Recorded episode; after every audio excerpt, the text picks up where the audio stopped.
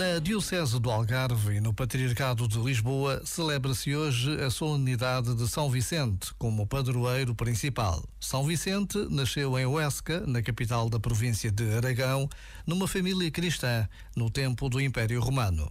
Morreu como mártir no contexto de mais uma perseguição aos cristãos no início do século IV.